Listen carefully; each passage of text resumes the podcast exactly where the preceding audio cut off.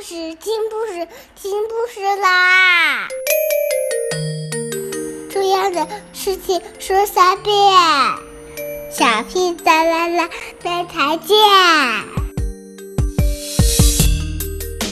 快来听故事吧！Hello everyone, today we'll continue to read Paddington. After is chapter 4 Paddington and the Bonfire.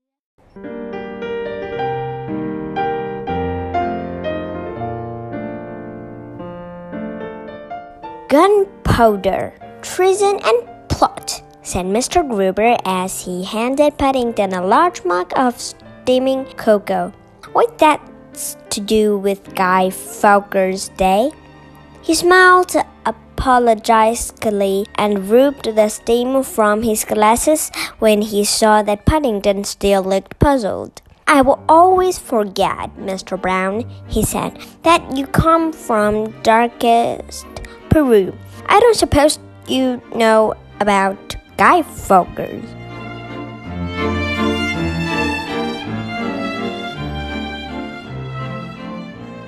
Paddington wiped the cocoa from his whiskers with the back of his paw in case it left a stain and shook his head.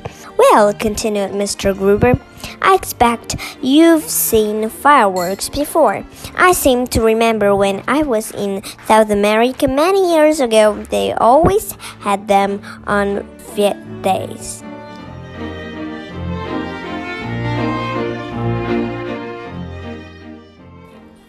Paddington know that. Now, what Mr. Gruber maintained, he didn't remember his Aunt Lucy taking him to a firework display. Although he'd only been very small at the time, he had enjoyed it very much. We only have fireworks once a year here, said Mr. Gruber, on November the 5th. And then he went on to tell Paddington all about the plot to blow up the Houses of Parliament many years ago, and how its discovery at the last moment had been celebrated ever since by the burying, burning of bonfires, and letting off the fireworks.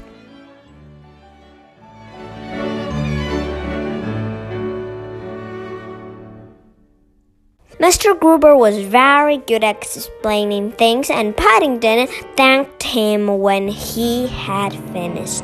Mr. Gruber sighed, and a far-away look came into his eyes.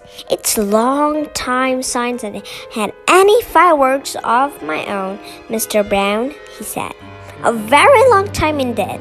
Well, Mr. Gruber, said Paddington importantly, I didn't were going to have a display. You must come to ours. Mr. Gruber looked pleased at being invited that Paddington hurried off at once to finish his shopping. He was anxious to get back to the new newsagents quickly so that he could investigate the fireworks properly. When he entered the shop, and the man looked at him doubtfully over the top of the counter. Fireworks, he said. I'm not sure that I'm supposed to serve young bears with fireworks. Paddington gave him a hard stare. In darkness, Peru, he said, remembering all that Mr. Gruber had told him. We had fireworks every Fiat day.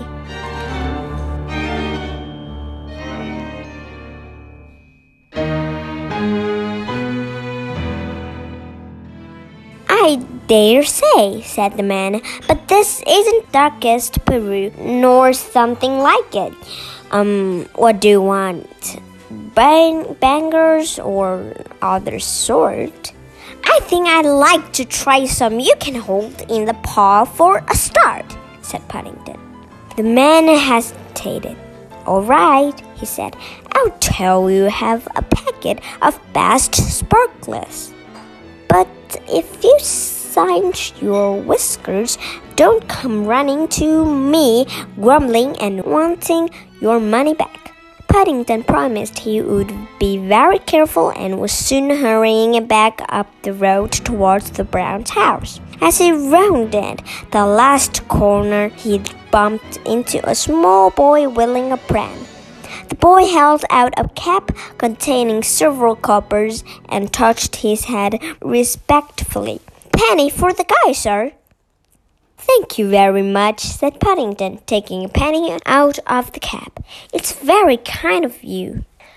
Oi, said the boy as Paddington turned to go. Oi, you're supposed to give me a penny, not taking one yourself.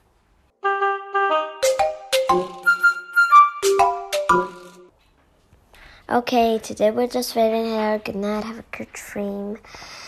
And today's question Do you know one penny equals how many Chinese yuan?